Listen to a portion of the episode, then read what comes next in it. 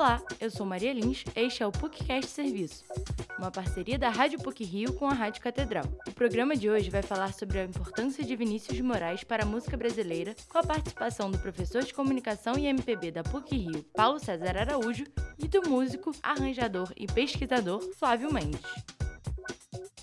Dia 19 de outubro, o cantor, compositor, diplomata, poeta e escritor brasileiro Vinícius de Moraes completaria 110 anos. Ele foi um dos responsáveis pela criação da bossa nova e, durante a vida, produziu músicas com Tom Jobim, Toquinho, João Gilberto, Elis Regina e outros artistas de sucesso. Filho de pai escritor e mãe pianista, o poeta desenvolveu uma paixão pela música desde cedo. Além disso, era amigo de escritores como Manuel Bandeira, Mário de Andrade e Oswald de Andrade.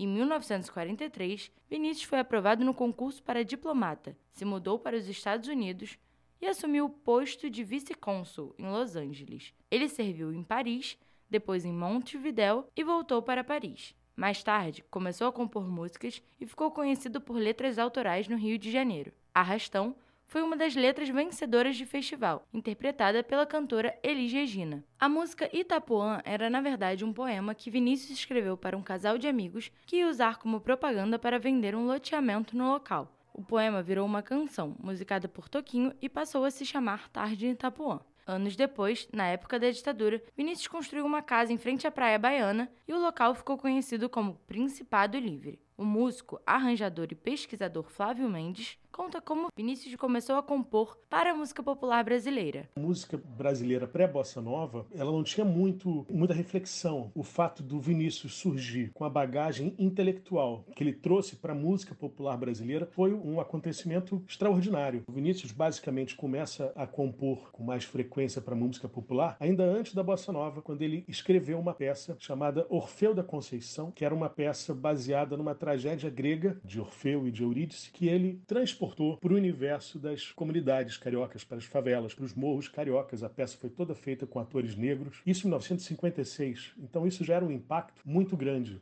Através do teatro, Vinícius de Moraes e Tom Jobim construíram uma amizade que resultou em vários projetos profissionais e foi fundamental para a criação da bossa nova, um dos grandes movimentos da música popular brasileira. Esse movimento teve início marcado pelo álbum Canção do Amor Demais, na voz da cantora Elisete Cardoso. O professor de comunicação da PUC Rio, Paulo César Araújo, comenta a importância do compositor para a bossa nova. Muita gente na época que desprezava a música popular brasileira passou a ouvir bossa nova quando viu que Vinícius de Moraes estava participando daquilo, né? E aí junto com Tom e com João Gilberto, eles vão formar aquilo que muitos chamam de a Santíssima Trindade da bossa nova. Tom Jobim com as melodias, João Gilberto com a voz e o violão e Vinícius com a letra, a poesia. E eles vão compor canções que serão seminais para a bossa nova. Junto com Tom Tom, ele vai compor Garota de Ipanema, que vai ser a música que vai consagrar a bossa nova internacionalmente. Isso sem falar da excelência de, de todas as outras canções que ele compôs. O que dizer de um verso como a felicidade é como uma gota de orvalho numa pétala de flor, brilha tranquila, depois de leve oscila e cai como uma lágrima de amor. Isso é Vinícius de Moraes. A bossa nova popularizou o canto mais coloquial e foi nesse momento que Vinícius começou a cantar,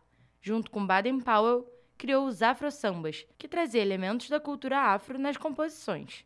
Durante a ditadura, Vinícius acabou sendo expulso do Itamaraty, Ministério das Relações Exteriores do Brasil, por ser visto em bares enquanto cantava e bebia. As letras do compositor ficaram mais despojadas com a parceria de Toquinho, que aconteceu mais tarde e teve forte influência na carreira do poeta. As músicas passaram a falar do cotidiano, eram composições sentimentais que geravam identificação nas pessoas. Toquinho e Vinícius fizeram muitos shows em circuitos universitários. Os dois viajavam para o interior do país para se apresentar em universidades. Mesmo com a diferença de idade, a sintonia era grande, e aos poucos, o nome do cantor voltou a ser falado no Brasil. Flávio Mendes ressalta os motivos para a obra do compositor ser imortal até hoje. A obra do Vinícius segue imortal porque ela é genial. Ele é um grande compositor, grande letrista, mas também músico. Ele também compôs algumas músicas lindíssimas, como compositor de melodias mesmo. E o Vinícius, depois da bossa nova, ele soube sempre renovar a sua música. Ele trabalhava com um Tom que já era 14 anos mais novo quando ele começou na época da bossa nova e depois foi trabalhar com pessoas 20, 25 anos mais novas e até menos. Ele foi trabalhar com Edu Lobo, ele foi trabalhar com Baden Powell. Ele estava ali no início da, do que a gente chama de MPB, que é a música da época dos festivais. Além de tudo, o artista também teve uma longa carreira como poeta e grande relevância na segunda fase do modernismo.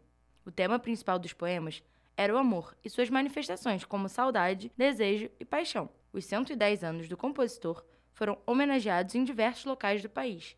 Mesmo após a sua morte, a obra de Vinícius de Moraes ainda é relevante nos dias atuais.